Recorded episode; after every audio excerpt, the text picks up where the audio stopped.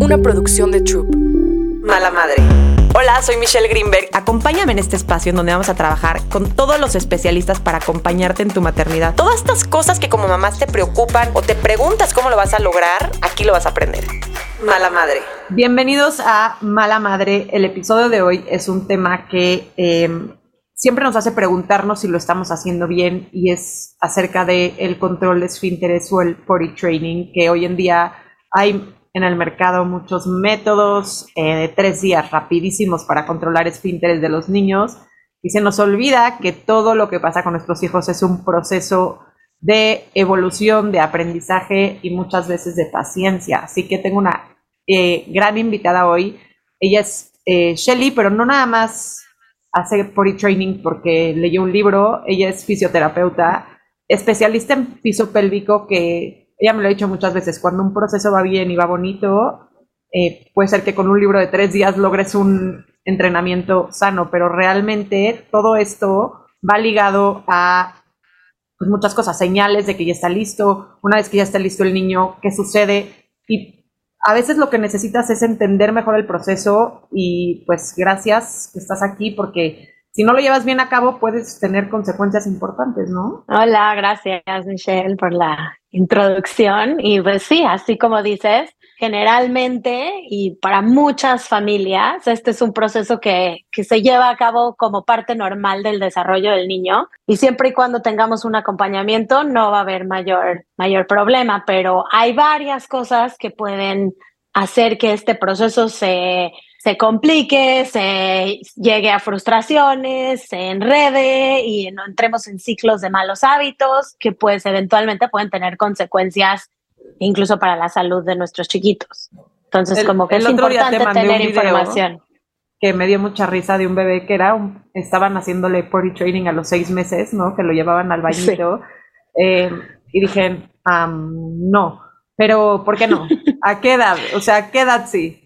O sea, esa es una cosa que se llama elimination communication y es algo que está, bueno, no sé, no sé si está de moda porque la verdad es que no lo he oído tanto, pero hay dos que tres famosos que lo han hecho y lo han publicado en sus redes y entonces llama mucho la atención que cómo podemos, que la gente, la gente que apoya este método dice que, o sea, los pañales son una invención, o sea, algo que inventamos los adultos para facilitarnos la vida y que no es algo natural de los bebés. Y pues por un lado sí, es, verdad que es algo que inventamos nosotros, los bebés no nacen en pañales, pero lo que están haciendo es leer las, leer las eh, señales de los bebés de que van a hacer pipí o popó y cacharlos, pero no hay ningún control voluntario por parte del bebé.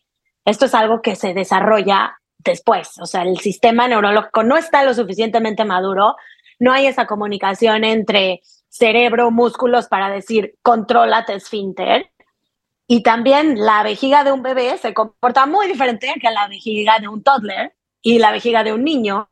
La vejiga de un bebé está hecha para estar haciendo pipí todo el tiempo y queremos que esté haciendo pipí todo el tiempo porque los riñones todavía se están desarrollando. Entonces, pues no es algo muy conveniente para una mamá con un recién nacido cada 20 minutos, cada media hora, estar tratando de leer las señales del bebé que si va a hacer pipí o no para tratar de cachar. Entonces, generalmente lo que lo que se recomienda como un proceso de desarrollo es que se empiece el proceso cuando haya una maduración neurológica, cuando, están listos fisiológicamente. ¿Qué, ¿Qué quiere decir eso? Quiere decir que la vejiga está ya haciendo su papel maduro, que es llenarse, llenarse de orina sin sacar esa orina, o sea, guardar toda esa orina, y que la vejiga le pueda decir al cerebro, oye, cerebro, ya estoy llena, me quiero vaciar y que el cerebro pueda tomar esa decisión de, ok, es un buen momento, vacíate. Y este es el proceso que hacemos justo en el potty training, que más bien me gusta llamarle potty learning porque es un aprendizaje. Families have a lot going on. Let Ollie help manage the mental load with new cognitive help supplements for everyone four and up, like delicious Lolly Focus Pops or Lolly Mellow Pops for kids. And for parents, try three new Brainy Chews to help you focus, chill out, or get energized. Find these cognitive health buddies for the whole fam at ollie.com. That's O L L Y.com. These statements have not been evaluated by the Food and Drug Administration. This product is not intended to diagnose, treat, cure, or prevent any disease. Que queremos que hacer que el, que el cerebro aprenda a decidir cuándo es un buen momento y cuándo no es un buen momento. Lo que no tenemos control nosotros como adultos es si ya está listo ese desarrollo, esa comunicación neurológica entre cerebro y vejiga. Eso se va a desarrollar y algunos niños lo desarrollan, o sea, se desarrolla más o menos, eh, o sea, fisiológicamente entre los 20 y 30 meses de edad. O sea, como un poquito antes de los dos años y hasta un poquito después de los dos años. ¿Niñas o niños hay alguna diferencia? Hay, fisiológicamente no, de comportamiento, o sea, sí hay como evidencia anecdótica que los niños tardan más, pero eso generalmente se explica, y no, esto no es una evidencia científica, pero generalmente se explica que es más porque, o sea, los, los niños tienen otros intereses y no les importa tanto parar su juego para ir al baño, son más activos, pero pues claramente que hay muchas niñas que también son muy activas y que tampoco les interesa parar su cuerpo y habrá niños que sí. Entonces, o sea, estadísticamente sí hay números que dicen los niños generalmente lo logran un poquito después, pero yo anecdóticamente en mi experiencia he visto de todo. Que eh, es una cuestión de edad, como dices, o sea, normalmente es un proceso de maduración que se va dando entre ciertas edades, que es como el, el tiempo normal, pero lo puedes acelerar haciendo ciertas cosas, lo podrías hacer antes si tienes ciertas prácticas en tu casa, porque también dicen como que brinque con los dos pies, que se pueda subir el pantalón, que se pueda bajar el pantalón, o sea, hay, evidentemente hay otras señales que ahorita nos puedes decir como de comportamiento que te hacen pensar que el niño ya está listo, que pues lo del cerebro y la conexión no la puedes ver como a primera vista, ¿no? Pero hay un tema que también em, tiene que ver con comportamiento y hay algo que como papás podemos hacer para que se dé antes o sea, un poquito eso que te decía de la maduración fisiológica, sí lo puedes ver en cuestión a qué tanto mojan los pañales. Cuando logran estar secos por periodos de dos horas, esa es una señal fisiológica que puedes ver que, ay, mira, el pañal ya no está mojado a cada ratito. Y cuando se moja, es un pañal mucho más grande y pesado, quiere decir que eh, vació completamente la vejiga a que fue haciendo pipí de a poquitos. Entonces, esa es una manera más o menos de ver esa maduración neurológica. Y en cuanto a todo lo otro que dices, pues es, es por eso es, es un poco angustiante para los papás saber cuándo están listos, porque es un hito del desarrollo que quiere, que es multidimensional. No nada más es la maduración neurológica. Habrá niños que su vejiga y su cerebro están listos a los 20 meses, pero en cuestión cognitiva, en cuestión de comportamiento, en cuestión de de lenguaje no están listos para nada a los 20 meses y te tienes que esperar más porque si no va a ser un proceso que tarde más. Entonces, como que se tienen que empalmar varias cosas para que para que para cachar esta ventana del éxito. ¿Qué son estas otras cosas?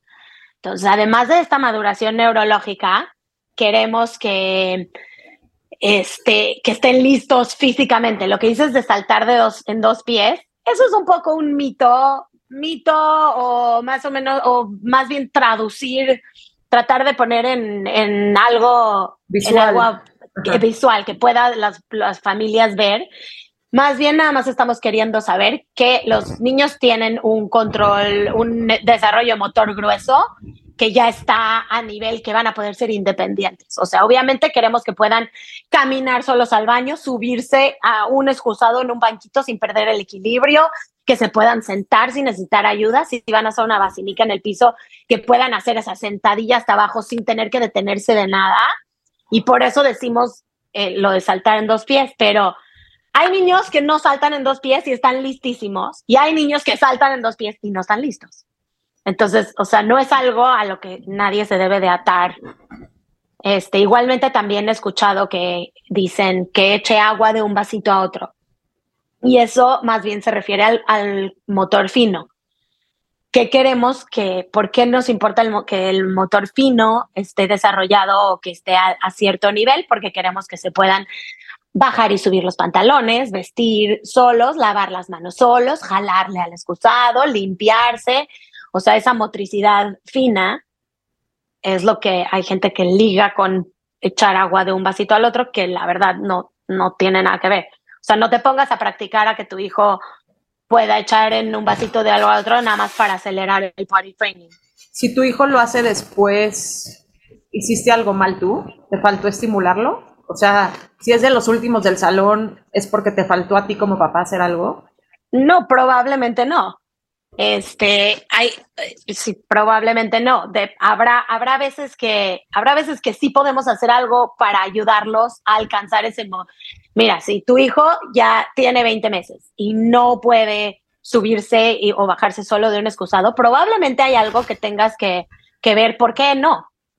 O, sea, sí, hay, sí, es, sí, una, sí es una señal de, a ver, se le está atorando porque no ha tenido la práctica o se le está atorando porque no tiene el equilibrio, o se le está atorando porque, híjoles, no puede subir bien el pie porque tiene alguna contractura en la cadera que no te has dado cuenta. O sea, esas son de esas señales que vamos viendo durante el desarrollo que si algo no está esperado dentro de las, las recomendaciones, esto que te digo que más o menos entre los dos y los dos y medio queremos que que ya tenga todas estas señales. Y si no las tiene, no necesariamente hiciste algo mal y no necesariamente tiene un atraso tu hijo, pero hay que ver por qué.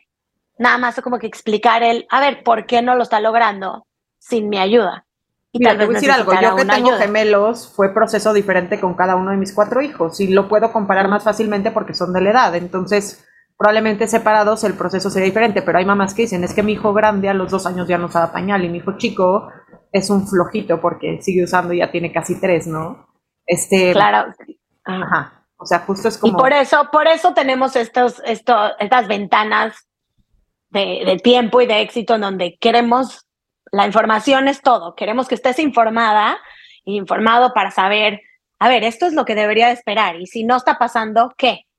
Entonces, si tu hijo chiquito lo hizo a los dos, tienes que alarmarte si tú, al revés, si tu hijo grande lo hizo a los dos y tu hijo chiquito a los dos no lo ha logrado, tienes que alarmarte. No, porque apenas cumplió dos. Pero si a los dos y medio completamente no tiene interés y no ves que lo puede hacer solo, ¿no? entonces ahí sí hay, no que alarmarse, pero preguntarse, informarse. A ver, ¿qué, ¿en dónde se te está atorando? ¿Se te está atorando es una cuestión física? de motor fino motor grueso, o es una cuestión de cognitiva que no estás entendiendo el proceso, es una cuestión de lenguaje que no me estás entendiendo lo que te estoy explicando. Este, nada más hay que ver como que por dónde para, para darle una ayudadita si la necesita. Ahora, hay gente, Shelly, que empieza y dice, ok, ya voy a empezar. Empiezan, le ponen el calzón, el primer día hay un accidente y dicen, no, no está listo, se acabó. Eh, un proceso normal es un proceso sin accidentes. ¿Cuántos accidentes son normales? ¿Qué días? ¿Cuánto tiempo debe de suceder para que no hayan accidentes en general? O sea, ¿cómo es este proceso en donde dices, vamos por buen camino o qué crees? Tal vez no leí bien las señales y este niño no estaba listo. Es súper importante entender que los accidentes son parte normal del proceso y son las oportunidades de aprendizaje. Es ahí en donde el niño y su cerebro va a empezar a decir, ay, ahorita no era buen momento y me mojé. Y entender esas consecuencias y a la próxima vez tratar de cambiar algo. Nosotros no podemos esperar que en el momento que yo como mamá o como papá decidí quitarle el pañal, ya él ya va a entender todo. O sea, eh, hay, que, hay, que, hay que entenderlo como un proceso, tener expectativas realistas. No, no esperar que, como tú dijiste al principio, estos métodos de tres días, habrá niños que estuvieron listísimos y en tres días lo logren, pero habrá niños que tomen seis meses y está perfectamente normal que, que tarde seis meses el proceso en, en consolidarse. Ahora, ¿qué es algo normal y qué no? Varía igualmente que cuando es una una edad normal y cuando no. Todo hay, hay, cada niño es un mundo. Y es normal que un niño lo logre en tres días y también es normal que un niño lo logre en seis meses. ¿En qué te debes de enfocar tú como mamá o como papá? En que haya un, un progreso constante. Que veas que día, que semana uno a semana dos vamos mejor. O sea, el primer día hay ocho accidentes, el tercer día seis, el cuarto día cuatro, una semana tres, luego empieza a haber dos, luego uno y eventualmente uno eventualmente. Y no, bueno, que me digas, uff, llevo dos semanas en esto y sigue teniendo accidentes. Ok, pero ¿cuántos accidentes tiene? Empezó teniendo accidentes cada vez que, que, que iba al baño, se hacía encima. Y a la semana dos, ya hay dos o tres veces en el día logró este, llegar al excusado. Y a la semana 3, ay, sí, tuvo un accidente porque estaba distraído, pero generalmente se lo... Entonces estamos, estamos en camino, estamos... O sea, el proceso, yo digo que siempre estos procesos con los niños no son lineales, ¿no? O sea, no, no tiene que ser un proceso donde siempre se ve igual. Hay subidas, bajadas, mientras la tendencia sea hacia arriba y que todo va como mejorando, ¿no? 100%. Y por eso me gusta recomendarles siempre a los papás que se fijen en el promedio de la semana y no se claven en lo que pasa en un día. Porque entonces es día uno, vamos bien. Día dos, vamos bien. Día tres tuvo cinco accidentes, ¡Uf! ya, olvídalo, todo va pésimo. No, espérate a día cuatro, día cinco y entonces ve qué pasó en la semana. Ok, en la semana en general tuvo tres días buenos y dos días malos. Ok, vámonos a la siguiente semana.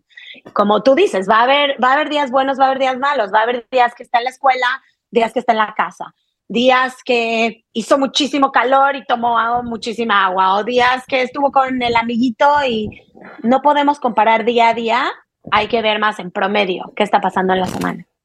Y sabes qué quiero hablar del tema de la noche, porque siento que aquí hay muchísima confusión, porque hay muchas recomendaciones incluso de pediatras de parar a los bebés o a los niños a ir al baño tipo a las 11 de la noche, que es un night pee o no sé cómo le dicen, que paran al niño, lo llevan al baño a la mitad de su sueño, obviamente le interrumpen el sueño, hacen que disque haga pipí, pero pues no hace pipí, pero ni se da cuenta el niño, entonces igual como que no sirve de mucho.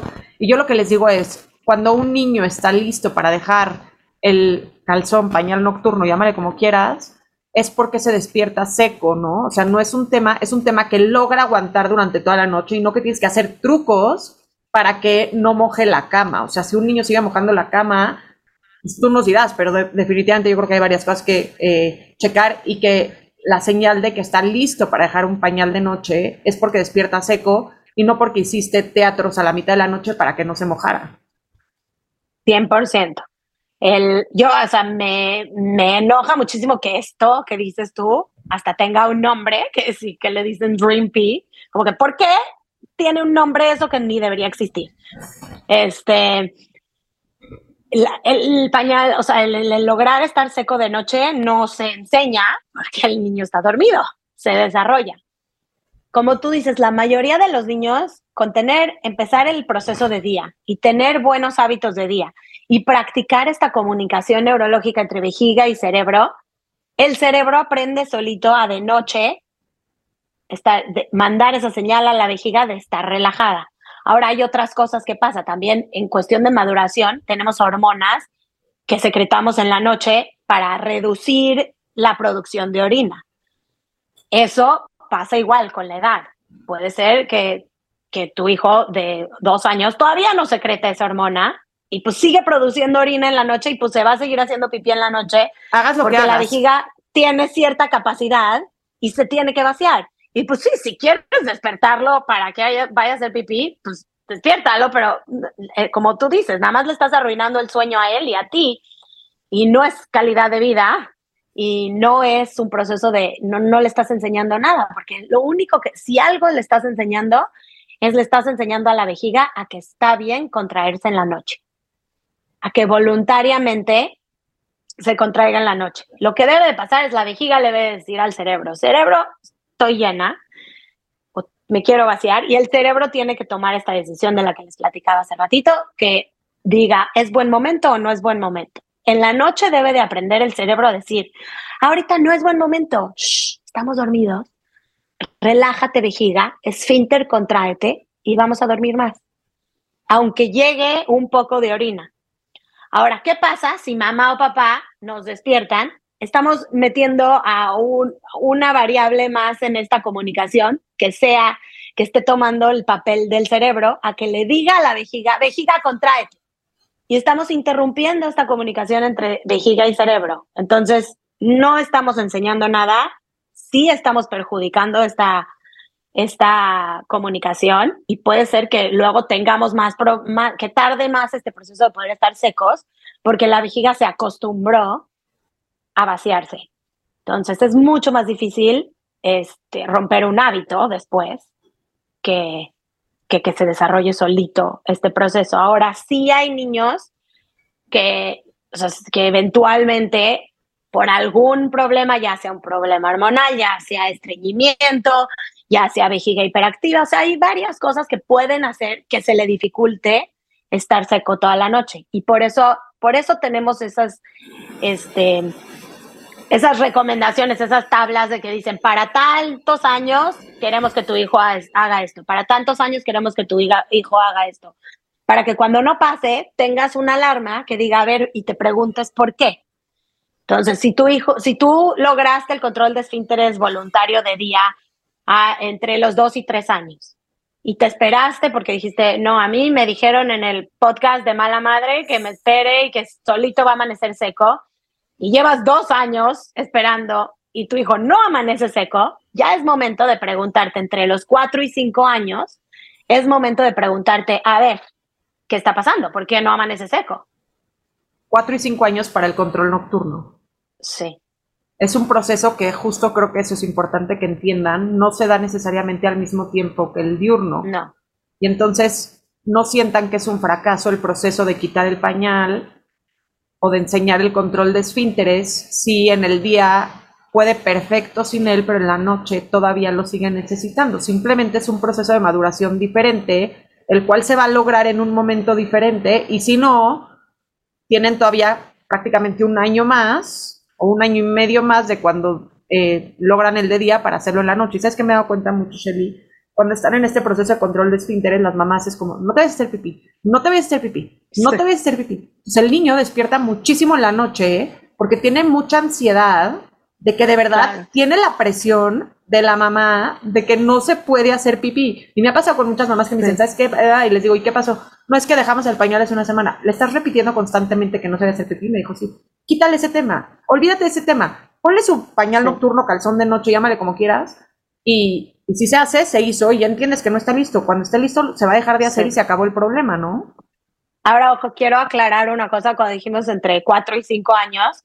Esos cuatro y cinco años es como ya el, el foco rojo de decir, a ver, ¿qué está pasando? Pero fácilmente muchos niños lo logran desde, desde antes o desde el principio. Pero como tú dices, es nada más entender que no hay prisa, que no hay presión, que puede tardar más, pero no sientas que como que mi hijo está amaneciendo seco a los y solo tiene dos años, algo está mal, no, también está perfectamente normal. Y, también te voy a decir que hay muchas mamás que no se dan cuenta que tantas tomas nocturnas en niños más grandes ocasionan que hagan pipí, o sea, eso es como casi, como que a veces no les caes 20, les digo a las mamás, no, pero a ver, tiene dos años tu hijo, ya definitivamente no necesita tener tomas nocturnas y eventualmente que empieces el proceso de control de esfínteres no vas a saber ni saber si sí controla o no controla porque pues está tomando líquidos que no necesita, ¿no? Claro, claro, sí. Y esto que decías de la presión, es sí, es importante entender, como dije, que no se enseña y que entonces una noche seca no se premia y una noche mojada no se castiga. ¿Por qué? Porque está totalmente fuera del control del niño. Entonces, si tú le premias y dices, muy bien, Juanito, amaneciste seco, el día que no amaneció seco va a sentir que fue un fracaso de él. Entonces, aunque tú tengas la mejor intención de yo solo lo estaba, le estaba como que celebrando su logro, pues no es su logro. Y entonces, cuando no lo logre, va a sentir que algo hizo mal y él no hizo nada, nada más se durmió. Eso está súper importante porque caes ahí, tienes expectativas, ¿no? Escuchas que los amiguitos de la escuela, escuchas que a mí me pasó, que te acuerdas que te había platicado en su momento, que tres de mis hijos prácticamente dejaron el de día y 10, 15 días después el de noche y fue un proceso que solito y uno no. Y yo no entendía por qué ese uno no y se tardó creo que un año y medio más en, en poder dejar el de noche y yo no entendía y hasta que un día entendí dije, mi amor, tú tienes una puertita en tu cabeza que el día que esté lista se va a abrir y mientras tanto te vas a seguir haciendo pipí y no pasa nada. Ya, no pasa nada. Entonces, ya, como que nos relajamos en el tema y pasó, ¿no? Y eventualmente pasó, exacto. Entonces, sí, creo que la presión de las mamás es importante en estos procesos, donde, como dices, es un proceso, o sea, como que cuando empiezas con este tema dices, bueno, ya controla, ya está seco, ya puedo ir al baño, pero no, el niño no sabe usar un excusado, el niño no sabe usar una vacinica, no se sabe subir, no se sabe sentar. Es todo un proceso de enseñar todo lo que implica ir al baño, que tú como adulto lo ves muy natural, pero los niños no, ¿no? Y entonces vete para atrás tres pasos y familiarízalo con el lugar, explícale cómo funciona, lavarse manos, jalar la palanca, no sé, hay un millón de cosas. Claro, nada más, nada más pensar en todos esos pasos que mencionas es ver eso. Está mi hijo listo, ya deja tú si, tú, si saltó en dos pies, si se pudo subir al escosado, si, si su vejiga está madura, si estuvo seco el pañal dos, eh, dos horas. Ahora, ¿puede seguir todos estos pasos? O sea, si yo le digo a mi hijo, a ver, ve al cuarto de juegos y del cajón saca una pelota roja. Lo perdí en algún momento y fue y sacó la pelota azul, porque ya no se acordó de la roja. O fue al cuarto de juegos y buscó una pelota y se le olvidó que le dije que estaba en el cajón. O sea, eso, eso es algo que uno se puede practicar. Puedes empezar a darle pasos más complicados e instrucciones más complicadas a tu toddler en vez de, este, a ver, tráeme tus zapatos ve y, dile, ve, ve al closet, abre la puerta y tráeme los zapatos azules. Y que, que como que tenga más pasos que seguir para empezar a desarrollar esta habilidad cognitiva de seguir pasos. Porque como tú dices, ir al baño es identificar que tengo ganas, parar todo lo que estoy haciendo, encontrar un baño o pedirle a mamá o a papá o con quien esté que quiero ir ir al, o sea, eh, aguantarme hasta que llego al baño, bajarme los pantalones, sentarme, limpiarme, jalarle. Look, Bumble knows you're exhausted by dating.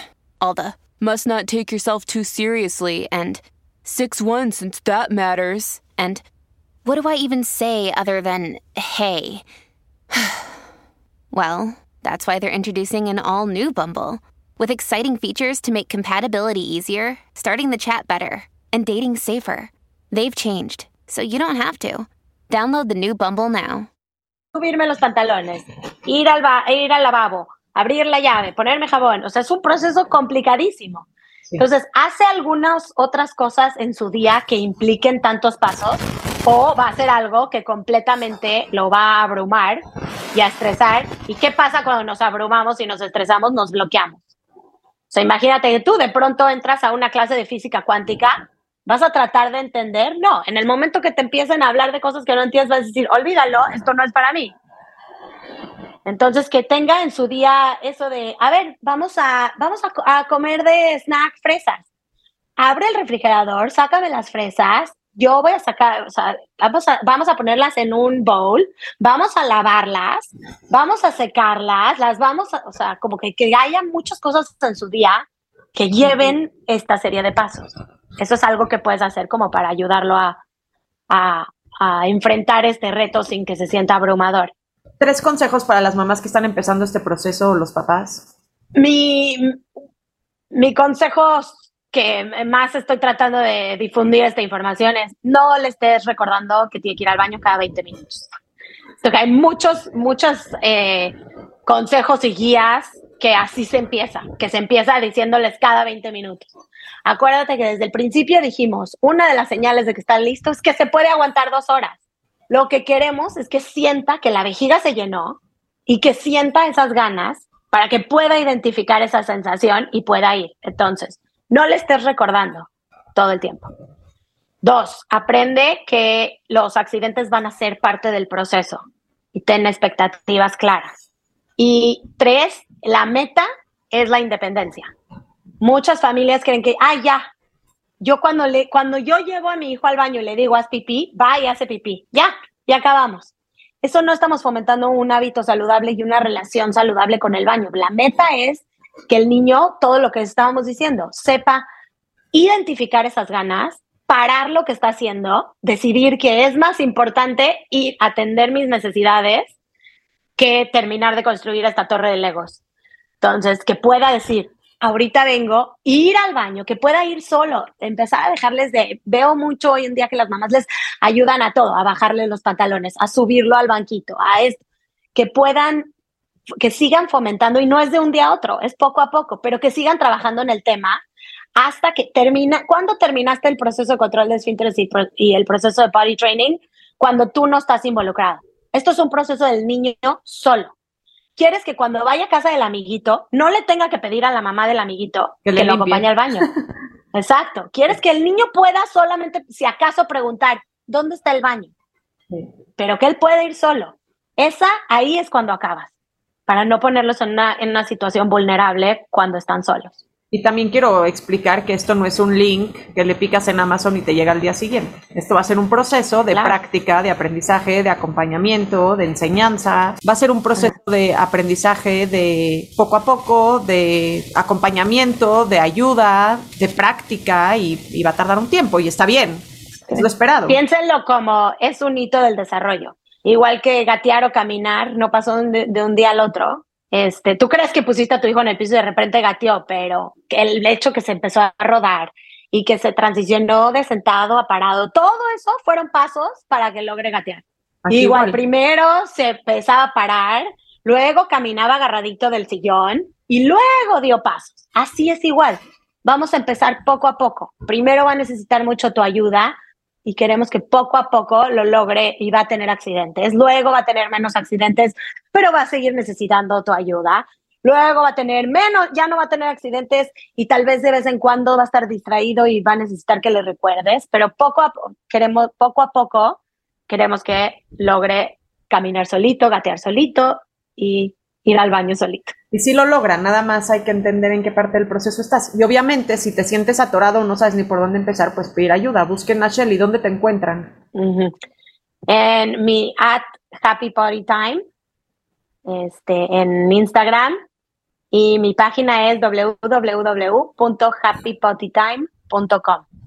Creo que Doy eso asesorías. es importante porque, como dices, es un proceso que tal vez sea naturalmente y lo van haciendo, pero yo lo veo en el sueño. Es un proceso que en teoría se tendría que dar naturalmente, pero hay muchos visillos que van sucediendo en el camino que a veces no lo permiten y asesorarse está siempre bien. ¿no? Claro. Sí, claro, podemos entrar en, en- en hábitos que, que nos llevan a un ciclo del que es difícil salir sin ayuda. Y entre más te enredes, Más. más complicado. Thank you, Shelly. Y pues eh, yo soy Michelle Greenberg, esto es Mala Madre y me encuentran en arroba Sleep Coach México en YouTube, Instagram, TikTok, Facebook, en todos lados.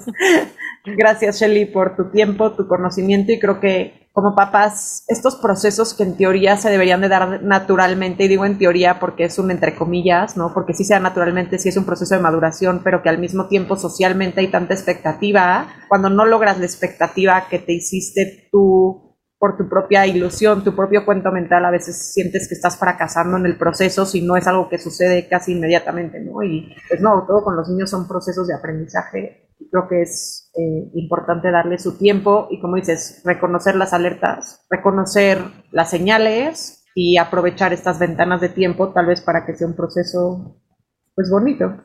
Muchísimas gracias por invitarme, Michelle. Gracias. Mala madre. Una producción de Troop.